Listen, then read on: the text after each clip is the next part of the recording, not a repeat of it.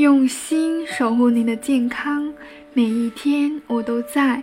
您好，我是您的健康小管家景红，欢迎收听减肥说。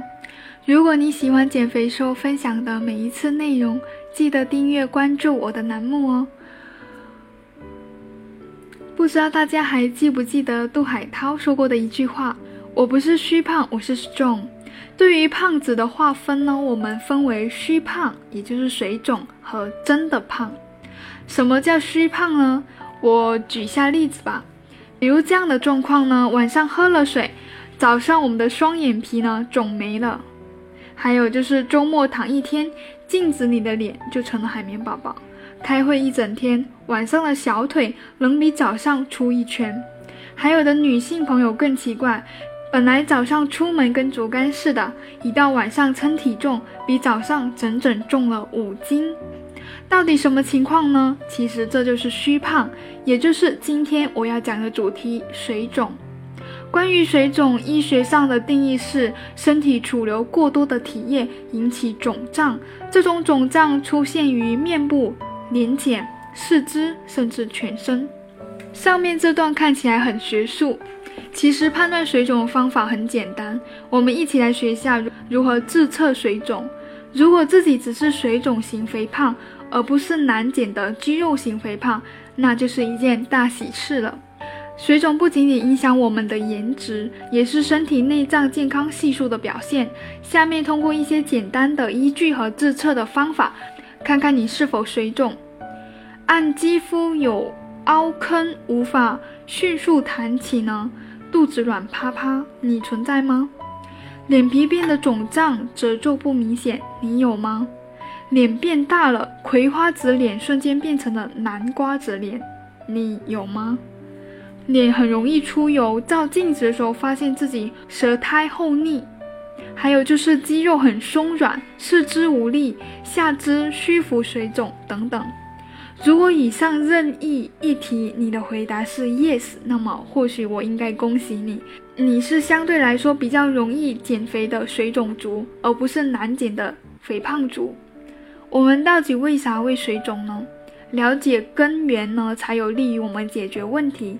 一般会有五大类型的水肿，第一个就是久坐久站，它是会造成下肢血液循环不良，引起水肿。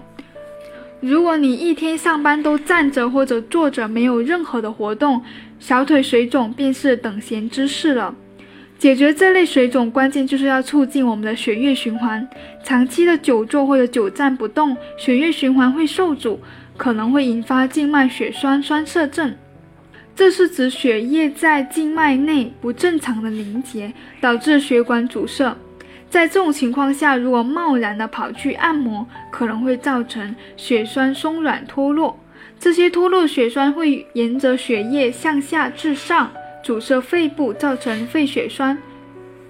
所以我建议上班时候不要一直一坐就不动，有时候休息的时候呢，抖抖手脚，勤做一些深呼吸，给小腿按摩一下。还有就是多喝水，这样可以促进我们的血液循环。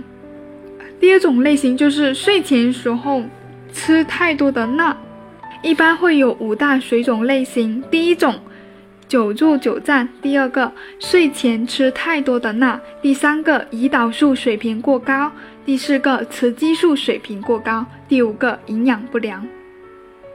除了上面五种常见的水肿呢，还有人会因病水肿，比如说吃降压药。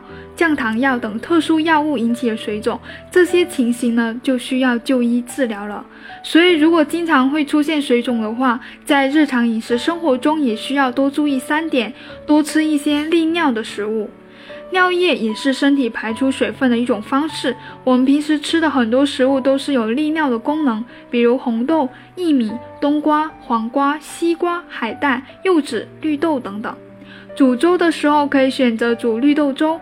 红豆薏仁粥，煮汤的时候可以煮海带汤，炒菜的时候可以吃，炒菜的时候可以选择一些清炒冬瓜，等等，这些都是有利于排湿利尿、去水肿。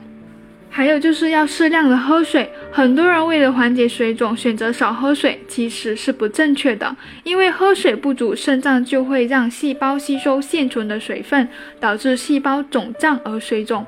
但是因为水肿的人肾脏功能大多不好，也不能够大量的饮水，因此适量是最好的，每天一千八到两千二毫升就很不错了。最重要的就是不要喝凉水，凉水只会加重我们水肿的情况，可以以温茶叶水代替。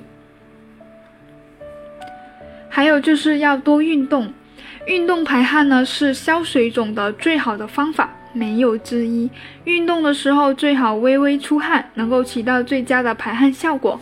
水肿的人最好每天能运动半个小时以上，进行一些球类运动是比较容易出汗的，因为运动的强度稍微大一些。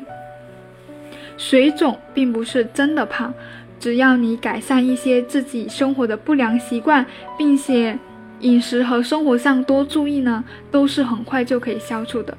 好的，今天内容关于水肿就分享到这里。如果你有什么疑问，欢迎留言。